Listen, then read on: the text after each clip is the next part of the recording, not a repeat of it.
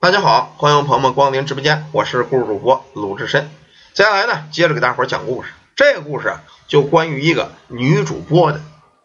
现在呀，很多直播平台直播盛行，很多的女孩子呢，等毕业之后也不上班，也不找工作，整天呢穿着个小裤头给大伙儿跳舞啊，给大伙儿直播。当然呢，这些东西也无可厚非，是人家的一种工作嘛。这个人愿意干什么，咱也管不着。可是有些人呢，他就认为我给你刷礼物了，这主播女的是不是真心跟我搞对象呢？这个真心的恐怕是不多。所以呢，下边跟大伙儿相应说一个关于这个女主播搞对象的活啊，咱随便起一个名字，不特指任何人，就是一个女主播。这女主播叫小花吧，这个小花呢，就是一个网络直播的一个主播啊，每天呢给大伙儿这个跳舞啊、唱歌啊。本身这个女孩子呀，长得并不是多漂亮，但是呢，现在有这个美颜效果啊，有这个一些个化妆效果，把自个儿捯饬的粉白粉白的啊，那个眼睛上、嘴角上啊，还抹上点这个跟那个九尾狐一样的，这叫特色嘛，古装的打扮。每天直播呢，都会收到很多游客啊，呃，很多这个粉丝朋友们呢送的礼物。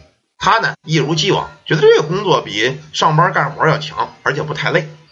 这天呢，直播间来了这么一位游客，一晚上就给他刷了三千块钱。这个游客啊，咱们随便起一个网名啊，还是不特指任何人，就叫老大吧。这个老大呢，给他刷了三千块钱。这会儿这小花一看，哎呦，这家是好人，大手子啊，一晚上给我消费三千几千。于是就说了：“帅哥，嗯，你给我刷那么多礼物，那我加你个好友吧，咱们加个微信私聊吧。”于是呢。跟这个叫老大的就加了个微信私聊，这会儿加完之后啊，俩人也不认识啊，没什么可聊的。这老大呢也很羞涩，就说妹子，说你这个挺漂亮，我挺喜欢你看唱歌跳舞的，但是平时你老化这九尾狐的妆，我又不知道你人本人长什么样，回头你给我发一个这个你就不化妆的照片行不行啊？我看看呢。小花一想，人家刷这么些礼物，看个真照看吧。卸妆之后就给他发了一个那个。不化妆的照片，这个叫小花这个呀，其实不化妆的也不丑。有人说这个网络直播这女主播啊，呃，在镜头前一个人卸了妆全是老太太，那不可能。你再怎么化妆，你底子也得差不多，不是？你说你长得跟凤姐一样，我随便画，我累死你，你也画不出来，对不对啊？这个叫小花的，本身长得不丑，卸了妆之后呢，反而显得特别的清淡啊，特别的清纯。这个叫老大的呢，很喜欢。接着呢，俩人开视频聊了一会儿。这老大发现这小姑娘确实挺能唠，而且长得漂亮，开玩笑就问她：“哎，你这么漂亮，有男朋友吗？没有的话，我当你男友呗。”这小花心想：这家伙够有钱的，一晚上刷个三五千的人，那应该是家里有条件啊。哥哥，我哪有男朋友啊？嗯，行，那你你天天来我直播间给我刷礼物，我就当你女朋友。这老大一看有戏呀，这个。没事没事不着急，咱慢慢来。你放心，每天你直播，我都得给你刷，每天我都陪着你啊。等你下播，你陪我聊一会儿就行。你当我女朋友，哎，就这么着。时间呢，不知不觉过了有这么一个多月，而且呢，俩人呢也做成了这种算是网络上的这种男女朋友吧。可是啊，有这么一天晚上，这个小花呢接着直播，这晚上这老大没有来，小花呢一直开直播开了一个小时了。呃，游客刷的礼物很少，老大不刷，别人刷的就比较少。他一想，今晚这老大怎么不来了？于是呢，假装说我这个上趟厕所，其实呢，到厕所给这老大打电话去了。由于俩人呢，在网络上算是男女朋友了啊，当时打电话他也很很很痛快。你怎么着，老大？今晚你怎么不来了？哎呦，哎呀，媳妇儿，这么着，我今儿外边一朋友过生日，我这有点忙，没时间看直播。那个那个，回头赶明儿，赶明儿我给你多刷点。这会儿小花很生气，不是你你你怎么意思啊？你不说答应我我直播你必须来吗？你要是不来，行啊，以后你别搭理我了，互相拉黑，咱分手。于是他回去接着开直播，一直开到十二点了，都快结束了，也没有看到这个老大的出现。他心讲话，嗨，这种网络男朋友算了，可能啊这家伙也是没钱了，不好意思来了。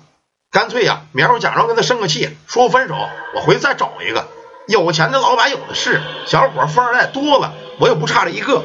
再说老娘长得又不丑，对吗？再是现在也也有个万八的粉丝了，管他呢。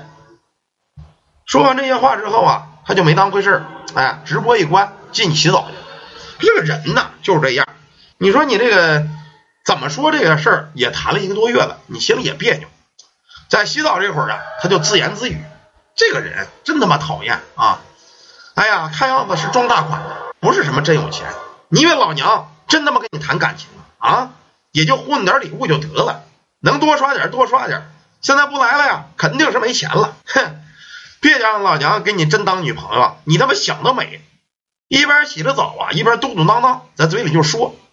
正这会儿啊，就觉得后背这一股子发凉啊。他心想：不对呀，我洗澡前关窗户了。回头一看呢，在客厅多了个人影。这家伙可把这个小花给吓坏了。你你你是谁呀？你上我们家干嘛来了？外边这个人呢，隔着这个洗澡间的毛玻璃，走路很慢。等走到门口的时候，俩人啊，隔着正面的玻璃，他终于看清了，这个人认识，正是直播间经常跟他视频这个男友，叫老大。这个你你怎么上我家来了？我没跟你说过家地址，你怎么过来的？这会儿啊，这个叫老大的哭开了。可他这一哭啊，眼里头流下来的全是鲜红的血泪。本来我在外边跟朋友吃饭，你一个电话说我不陪你，要威胁跟我分手。我心里这一个多月是真喜欢你，不想因为没陪你而失去。于是啊，我借着酒劲儿开车就回了家。不成想啊，在半路上碰着一酒驾司机，两车相撞。等我醒过来的时候，我呀已经死了。我心里放不下你，想着来呢跟你道个别，没想到你所说的话我都听见了。原本以为啊，你跟我真的谈男女朋友，可不成想啊，你只是拿我当一个玩具，一个敛财的工具。既然如此啊，你就下来陪我吧。你这种女人不值得我死。说罢之后，伸着双手，满身是血。奔着这小花就掐过来了，小花啊可吓坏了，哥不不不，真的，我是真的喜欢你，你放过我吧，放过我吧。可这一切呀已经晚了。第二天，当小花的家人叫她吃饭的时候，发现屋子门关着，没有反应。等打开之后，发现女儿躺在洗澡间的地上，尸体已经冰凉了。后来呢，据法医检测，他呢死于急性的心梗。至于他真正的死因，只有他自己跟他那个网络的男友老大才知。好了，一个关于这个主播啊改编的这个故事，咱们就简单的讲了一下。有时候这个，我觉得这个直播的盛行啊也好啊，兴起也好啊，虽然给大伙排解了很大的这个烦忧啊，可是有的这个小男孩们。有点太过痴迷了，也不好。有的这小伙恨不得我去年看过一个报道啊，一个小男孩为了给一个女主播刷礼物，一晚上据说刷了一百多万，然后呢，以为他很有钱呢，可实际上他没有钱啊，他拿着他爸妈的存折，把这买房子钱给刷了。有时候我咱们就说这个，甭管看直播也好啊，咱们这个干什么事儿也好，嗯，不要自个儿脑瓜一时冲动。而且最近呢，马上到双十一了。双十一大伙儿购物呢也要理性一点啊，用得着呢咱们就买，用不着呢咱们别瞎买。今年过日子，大伙儿这个甭管谁吧，呃都需要过日子，能手里攒点攒一点，别瞎花钱了啊，差不多就行了。去年有那么多新闻，说一个女的盗刷她男男朋友这个银行卡，是是六十多万，是三十多万，全购了物了。双十一，结果后来这个男朋友这个自杀死了啊。当然咱们不需要造成这种悲剧。行了，感谢大家，感谢朋友们一个简短的一个小故事啊，简单的讲一讲，大伙儿听一听。主要的说咱们大伙儿这个理性消费的事儿啊，理性消费，理性购物。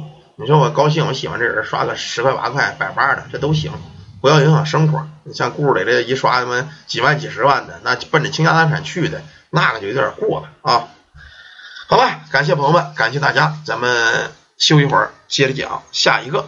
愿意进群的朋友们，加咱们助理微信 yy 三零五二九八，有这个看风水阳宅的，买开光配饰的，化解太岁的，定做批发翡翠制品的，也可以加咱们助理预约。感谢大家，感谢朋友们，咱们休息一会儿啊。